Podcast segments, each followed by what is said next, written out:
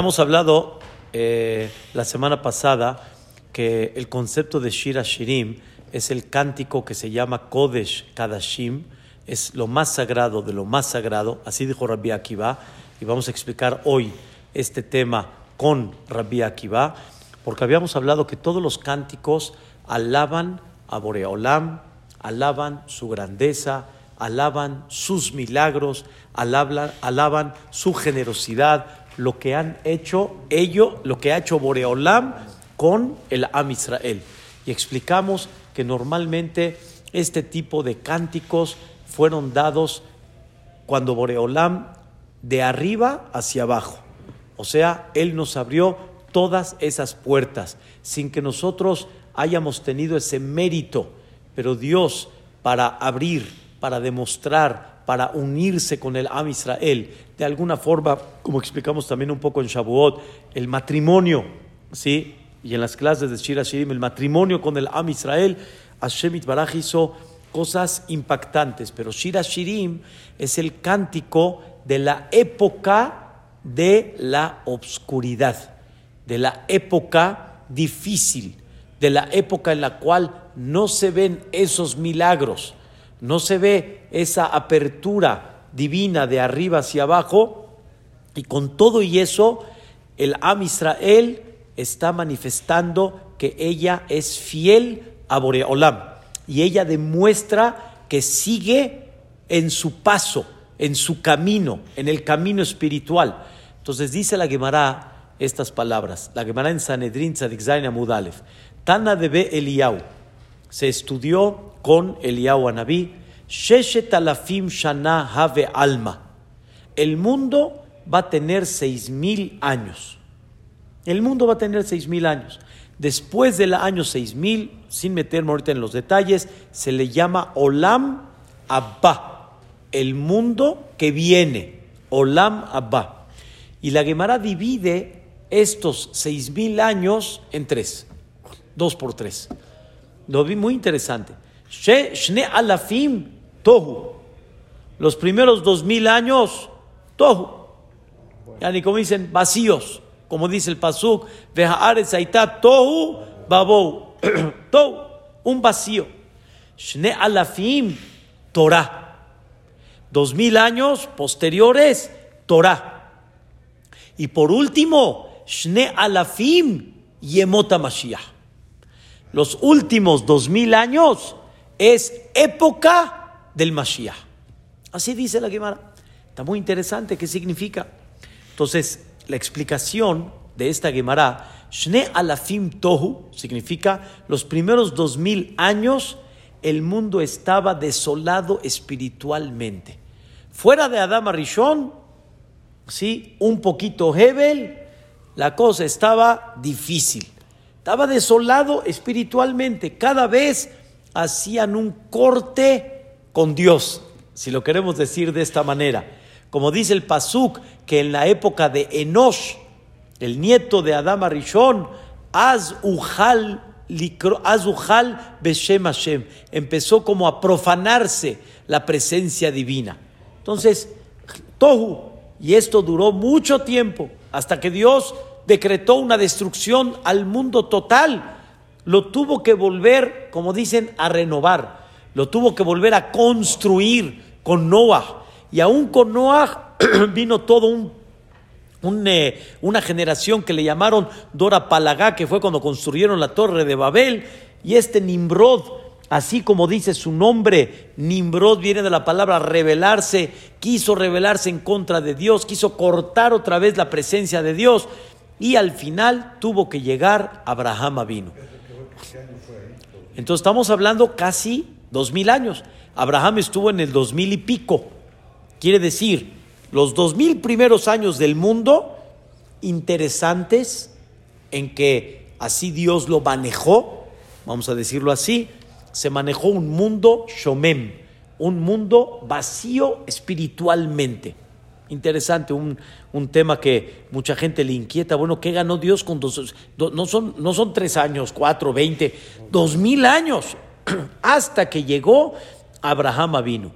Y ahí empieza una etapa, Pepe, nueva. ¿Cómo se llama la segunda etapa? Los segundos 2000, 2000 de Torah. 2000 de Torah significa de Abraham vino, escúcheme lo que voy a explicar, de Abraham vino hasta la destrucción del segundo Betamigdash. Realmente, el que conoce un poquito en la fecha, en la historia, desde Abraham vino hasta que se destruyó el segundo Betamigdash, dos mil años. dos mil años. La Torah se entregó en el año 2448, ¿sí? Posteriormente, 40 años en el desierto posteriormente 300 y pico, 400 del primer Betamigdash, 70, etcétera. En total tenemos 2000 años hasta el segundo Betamigdash que se destruyó. ¿Qué hubo en toda esta época?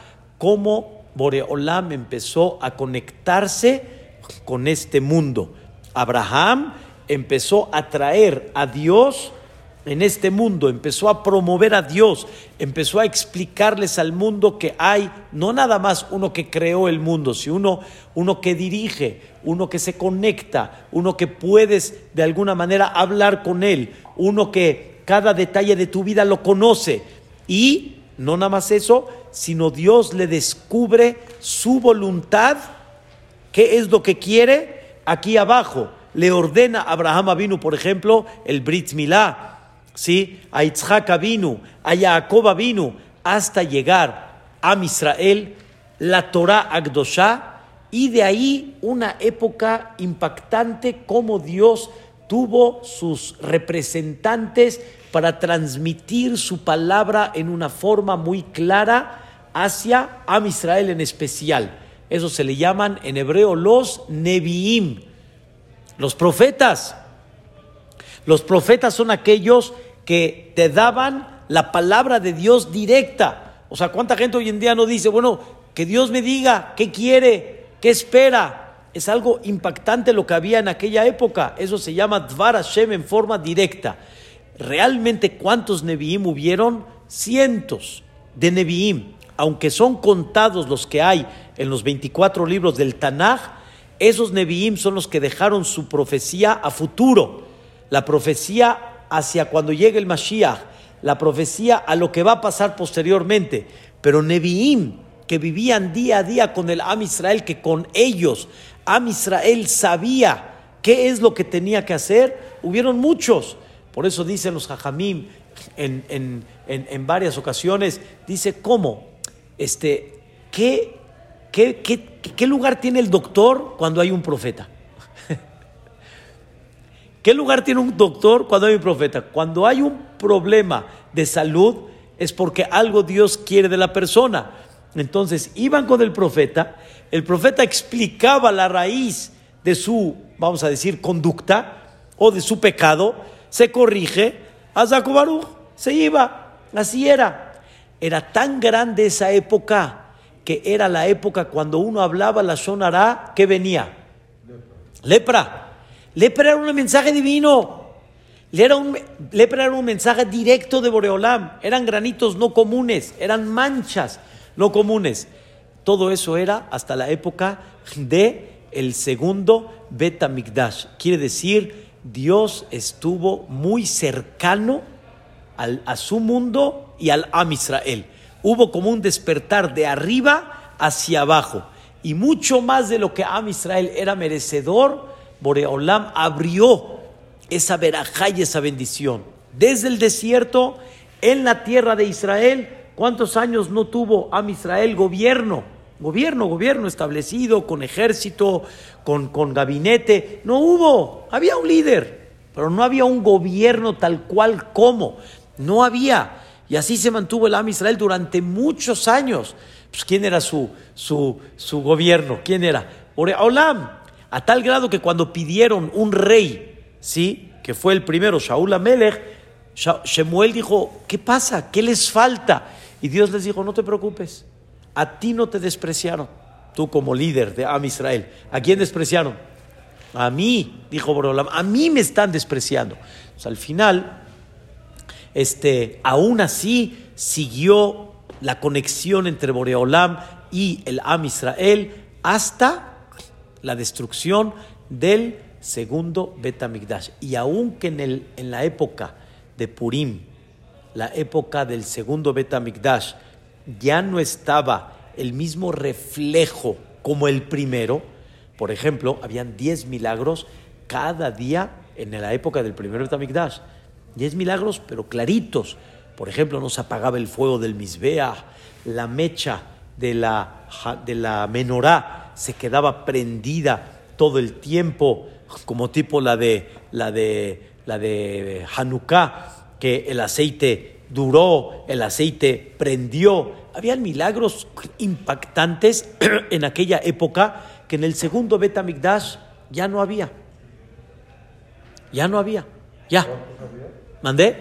Eran 10 milagros diarios. Posteriormente ya no. Dependía mucho la época, dependía mucho de la... Eso, la Shejina se fue desprendiendo poco a poco, poco a poco. Sí empezó de la época de Purim, como explicamos la semana pasada, la época de Purim ya se consideró una época que Dios empezó a ocultarse.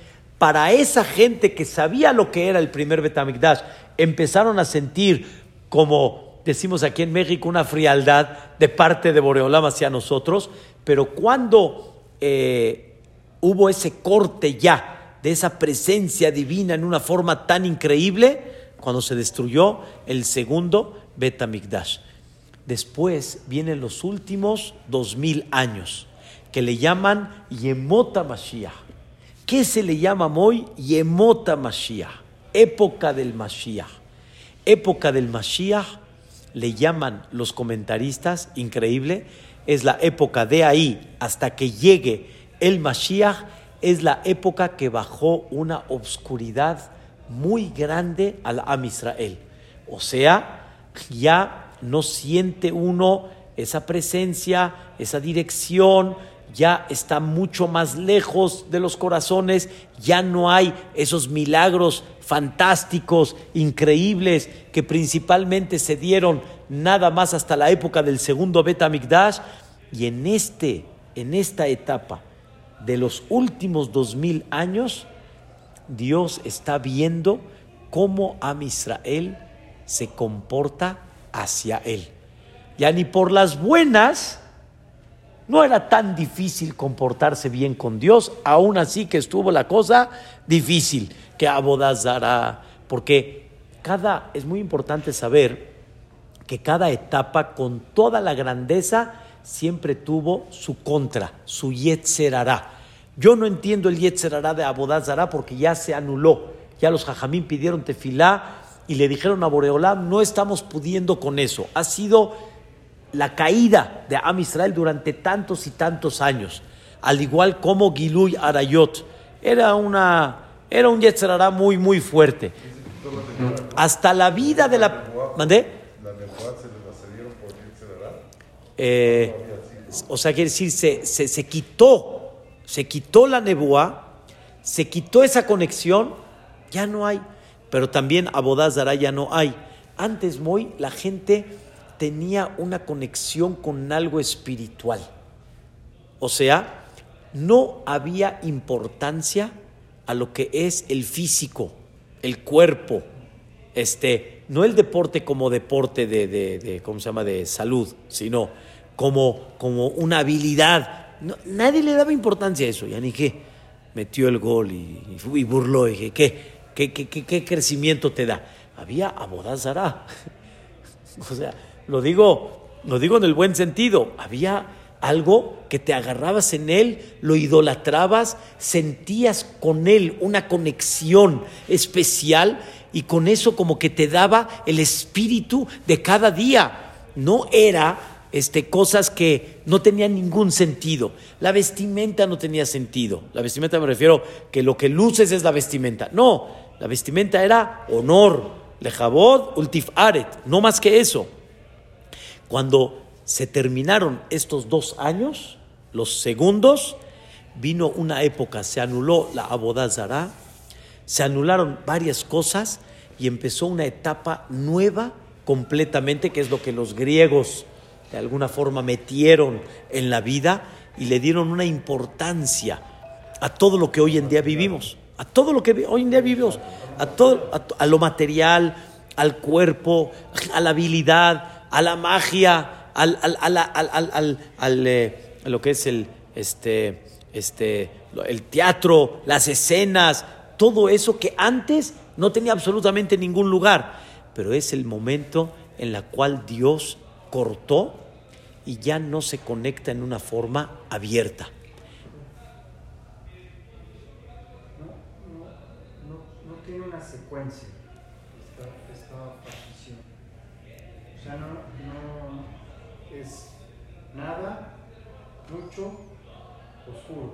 O sea, como que no, no tiene una lógica. Nada al principio. No tiene una lógica para dos mil años de nada. Bueno, es que nada es, es, un decir, pero yo creo que hubo. nada, pero, mucho. Había bodazara, eso, eso siempre hubo, desde el nieto de Adam Rishon, eso seguro que sí, pero hablamos de la parte este, de la presencia de Dios en este mundo. Había un corte total, o sea, quiere decir, se cortó en una forma absoluta los primeros dos mil años hasta que tuvo que venir el Abraham vino. Posteriormente Dios hizo el pacto, se conectó con este mundo. Pero esa conexión de Dios con este mundo vino una etapa en la cual dice Dios, ahora quiero ver que en la parte oscura, la parte que aparentemente estoy escondido, no estoy tan conectado abiertamente contigo, quiero ver cuánto fiel eres conmigo.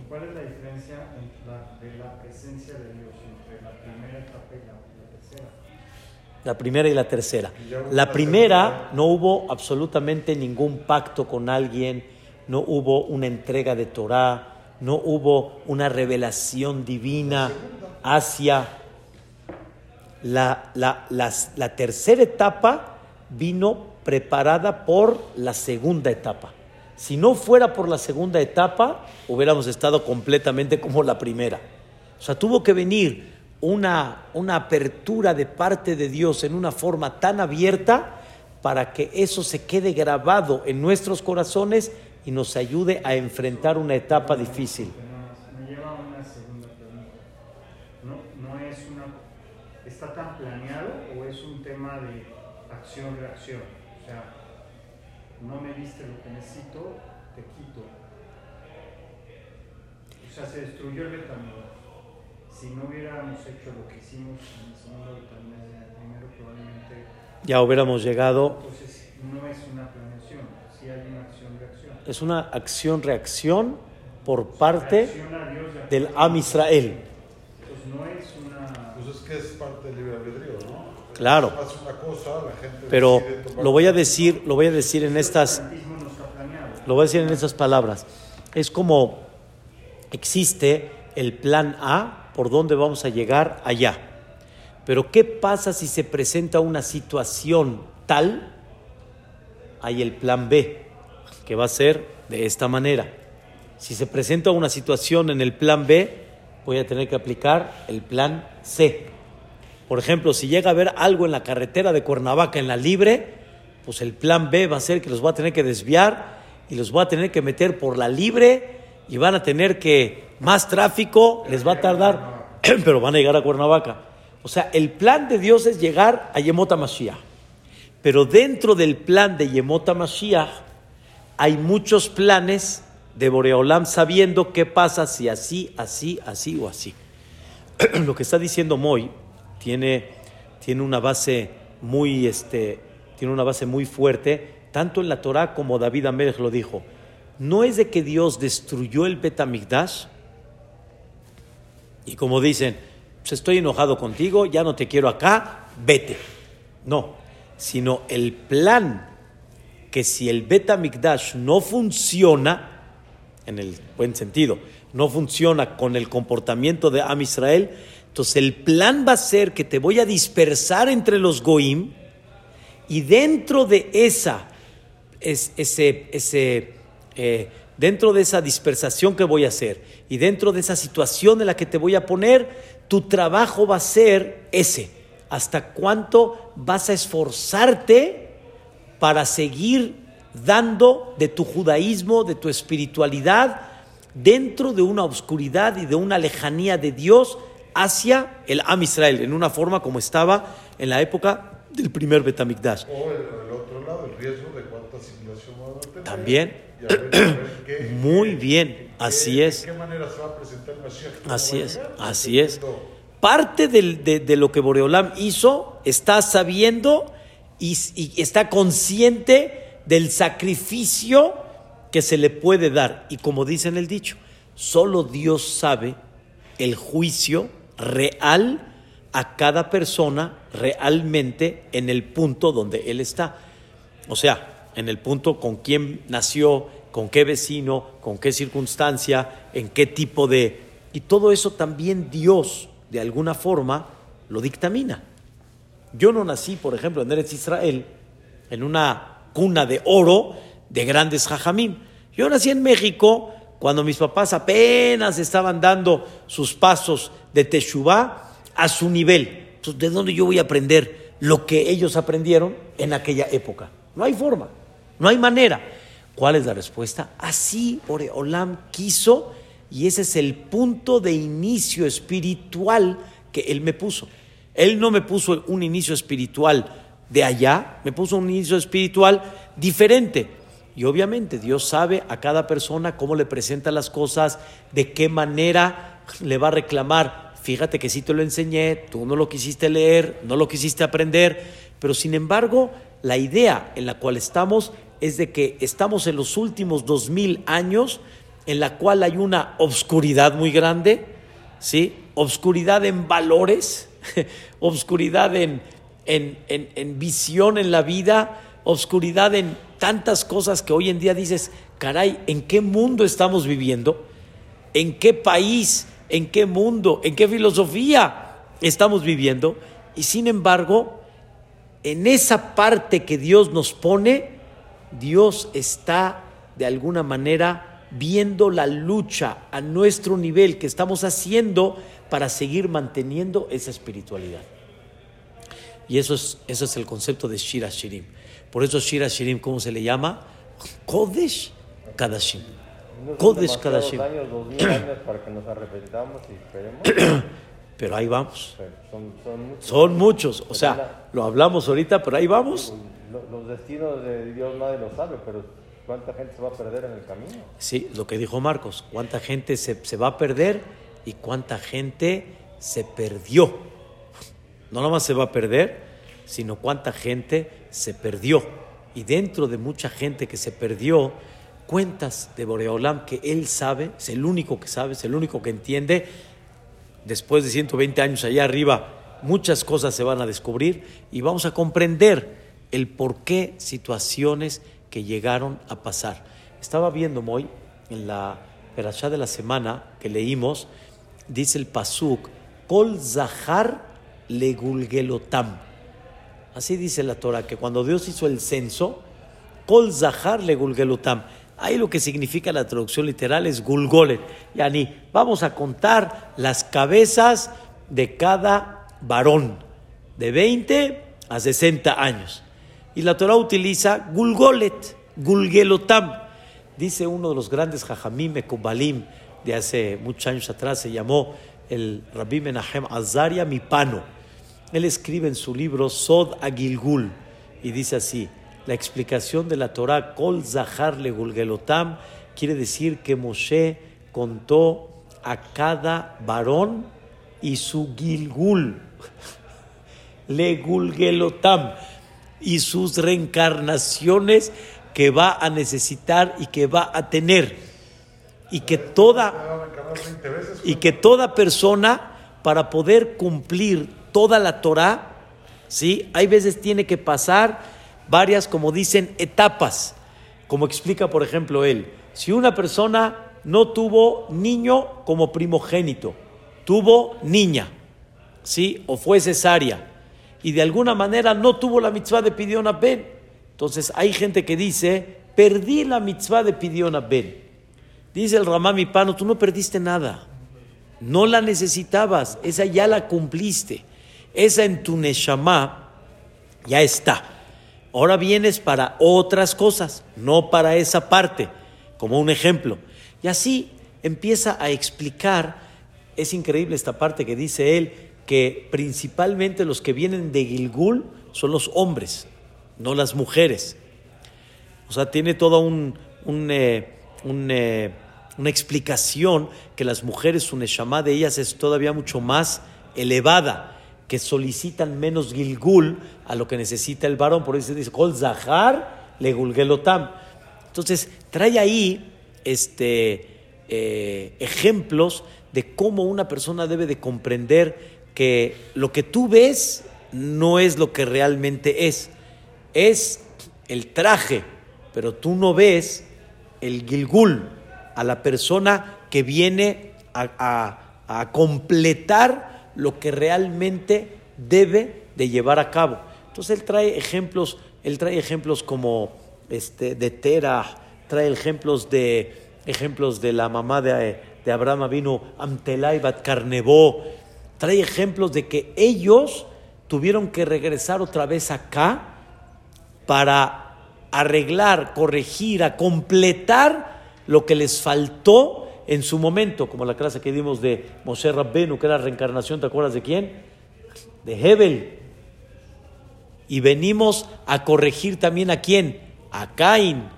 Y lo que Caín hizo allá, la pagó acá. Toda una, una casa que, que- ampliamos en Shabbat hace como tres semanas atrás. Y esto nos, nos, nos da a nosotros de alguna manera un sentimiento difícil, pero un sentimiento en la cual la persona sigue con esa dirección divina, confiamos que Él sabe por qué está mandando situaciones complicadas, pero aún así el Am Israel, ¿cómo sigue? Sigue no nada más Haibe Kayam, sino sigue conectado y aún en el nivel que ellos están parados, son muy queridos por Hashem Baraj. Y es verdad que la época de antes era increíble, épocas anteriores, pero no quiere decir que Dios está más triste con la época de nosotros. A nuestro entender la época está triste, pero Dios, la lucha que hacemos, tiene un valor y un peso tan especial como lo que anteriormente, aunque ellos lograron más, pero nuestro esfuerzo tiene un peso similar y si no tal vez mayor. El dicho dice así, dice el Midrash, Akadosh Baruj Sameach Behelko. Boreolam está contento con lo que tiene. Preguntó Rav Galinsky, ¿cómo que Dios está contento con lo que tiene? Pues todo es de él. ¿Qué significa estar contento con lo que tiene? Sameach Behelko. Entonces dijo Rav Galinsky, dijo un ejemplo psh, maravilloso. Dice, imagínate que llegue uno que vivió en la época de Moshe Rabbenu y tiene vida desde Moshe hasta el día de hoy. Imagínate.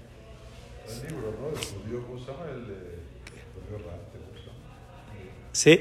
Imagínate que llegue, que llegue él y diga, esto es, esto es, esto es generación, esto, esto es Yahadut.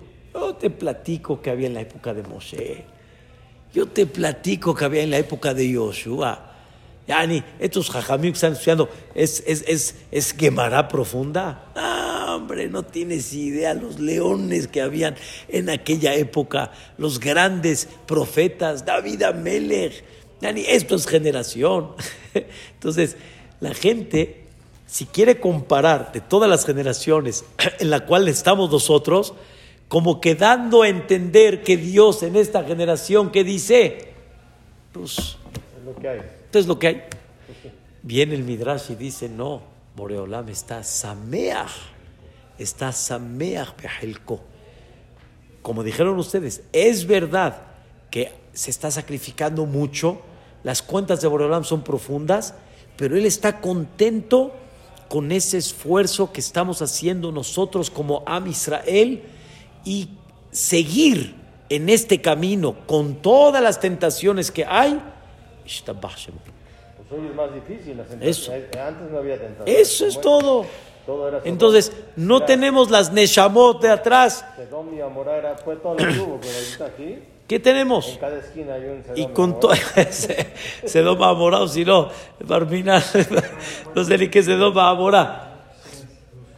La primera es, yo considero que la abundancia eh, tiene la nutrición que hay hoy en día nunca la hubo o sea, en el mundo.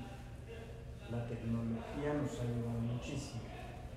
O sea, eh, y la depravación era muy fuerte también. O sea, los reyes en esas épocas anteriores eran súper depravados. Claro. Así la tecnología que te ha ayudado, te ha perjudicado, te ha llevado a... Relativamente, pues bueno, puedes encontrar cosas malas, pero, Es extremo. pero es un hecho de que hoy en día la higiene, por ejemplo, la gente, la misma Torah nos indica cómo te, tenías, te tienes que lavar las manos. ¿Por qué tienes que lavar las manos? Pues porque la gente no se las lavaba. Aquí no pasas tres horas a lo mejor te estás para lavar, ¿no? O sea, y, y, y la gente se baña una vez al día. Antes yo creo que se bañaban una vez cada 15 Sí, viéndolo, viéndolo en ese punto de vista, sí, claro. Hay muchas condiciones hoy que no teníamos antes, muchas comunidades que no teníamos antes. Claro. O sea, no podemos. mm, digamos, No, yo, yo lo hablo, yo lo hablo en el concepto principal espiritual, no tanto en el concepto, el concepto este eh, material, en el concepto de, en tecnología, obviamente, que puedes abarcar en un segundo lo que antes, hasta que llegaba la información en el Talmud, ¿qué hizo el Talmud? Tuvieron que recopilar toda la información que había para meterla en un libro, cuando hoy en día lo puedes tener en, rápido. Pero sin embargo, el nivel espiritual anteriormente era algo fantástico. Nivel espiritual hoy en día muy difícil. Pero sin embargo, Boreolam, Sameach Behelko. Y ese es el concepto, por, por eso Shira Shirim se considera ese concepto que se llama Kodesh Kadashim. Kodesh Kadashim. Pero hay algo interesante que con eso quiero cerrar la idea. ¿Quién mencionó este concepto que Shira Shirim se le llama Kodesh Kadashim? Nada más y, na- nada, más y nada menos que Rabbi Akiva. Hay un, hay un concepto en los libros sagrados que cuando un jajam manifestaba una idea, quiere decir que era parte de su esencia, parte de su, de su neshama, parte de su misión en la vida. No nada más opinó por opinar y lo entendió, sino era una cosa que él vivió de forma personal. Todos conocen realmente la historia de Rabbi Akiva. La famosa historia de Rabbi Akiva que fue justamente en la destrucción del Bet HaMikdash. Rabbi Akiva. Rabbi Akiva fue aquel ejecutado con 10 grandes jajamim, él fue uno de los 10, ejecutado de una forma bárbara. Bárbara es poco.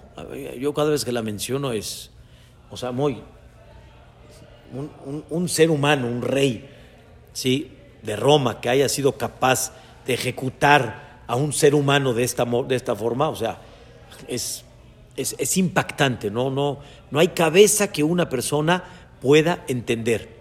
Quiere decir que Rabbi Akiva vivió una de las épocas muy duras en el Am Israel, muy oscuras en el Am Israel.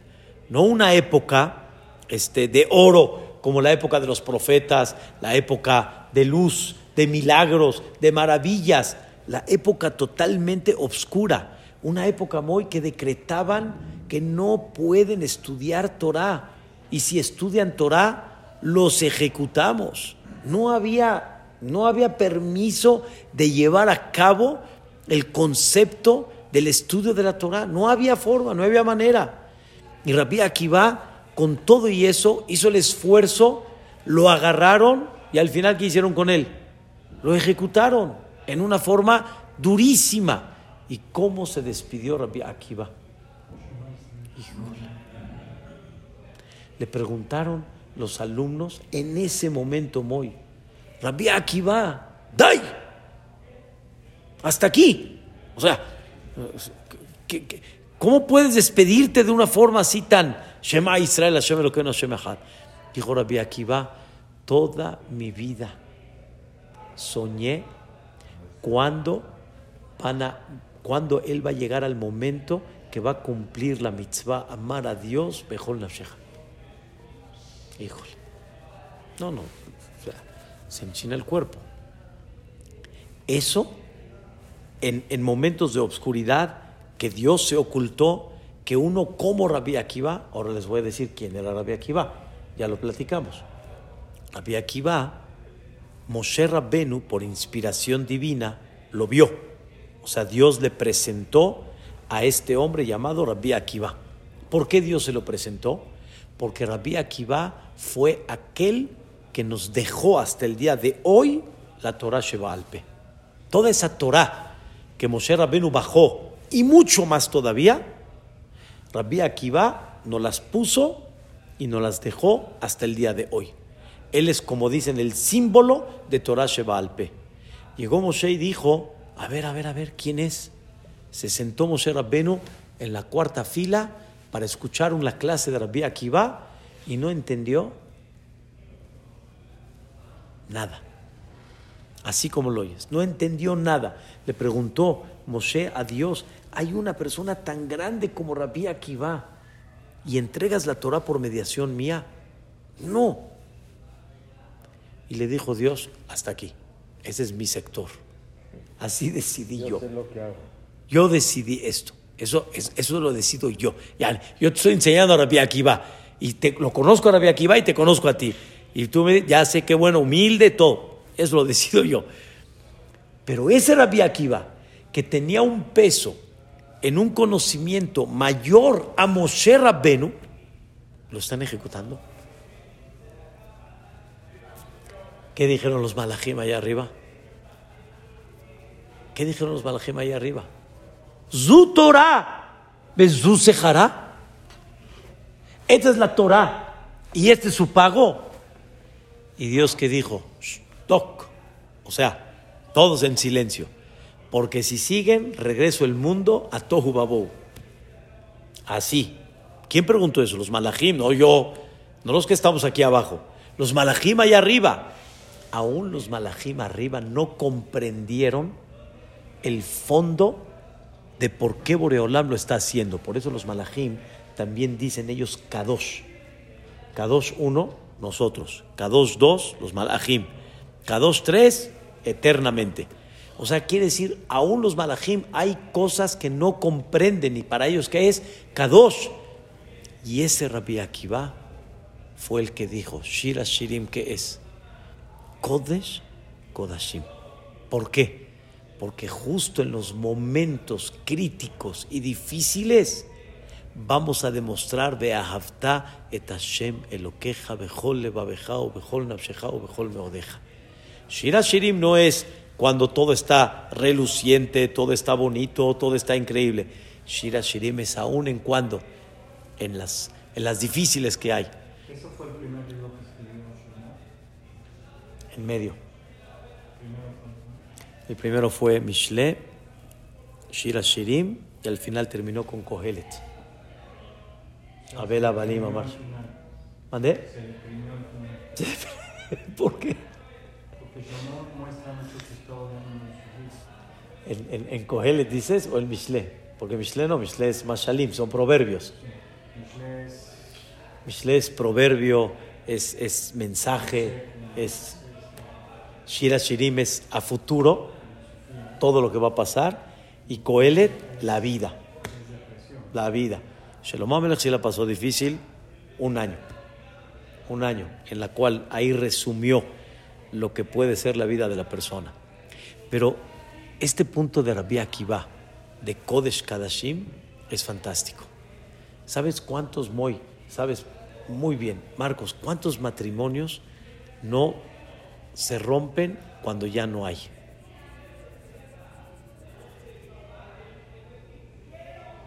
¿Cuánta, cuán- eh, cómo se dice en español? ¿Cuánto la mujer tiene que ser fiel a su marido, no nada más en las buenas, sino también en las no buenas? Y muchos están, se están desvaneciendo por eso. Como dicen el dicho en español de la ventana, que el amor que se va, como dicen. el amor entra por la puerta y sale por la puerta. Sí, porque que- ya se me olvidó, hay, hay un dicho ahí que dice que se, cuando... Cuando el hambre entra por la puerta, el amor sale por la ventana. Eso, cuando el hambre entra, hombre, el hambre entra por la puerta, el amor sale por la ventana. ¿Pero por qué tiene que ser así? Por eso, Shira Shirim, ¿qué es? Kodesh Kadashim. Que aún en las situaciones difíciles, y esa fue la visión de Rabbi Akiva. Ahora escuchen, con eso encierro la idea. El Bet Amigdash está destruido.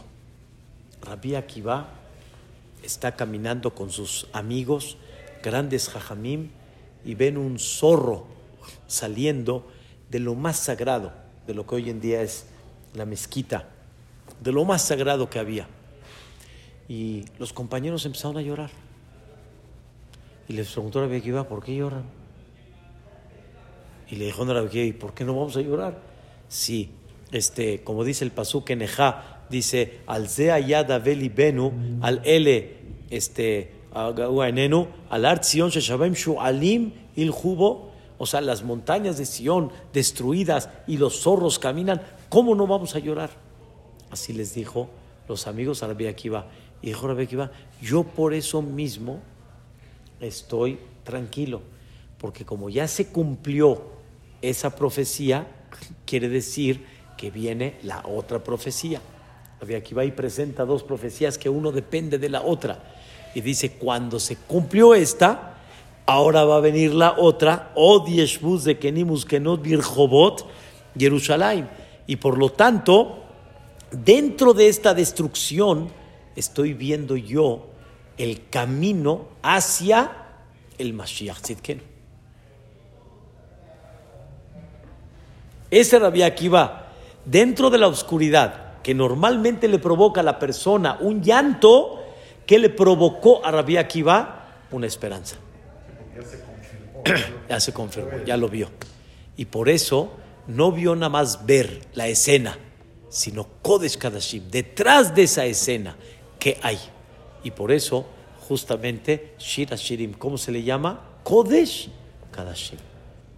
Fuerte, pero por eso la importancia, por eso como explicamos hoy en Shavuot, explicamos Marcos, que Shira Shirim tiene una energía muy especial cuando se dice, porque es el momento que la persona refleja su, su, su sinceridad, su cariño real hacia Boreolam, y eso le provoca a Shemit Baraj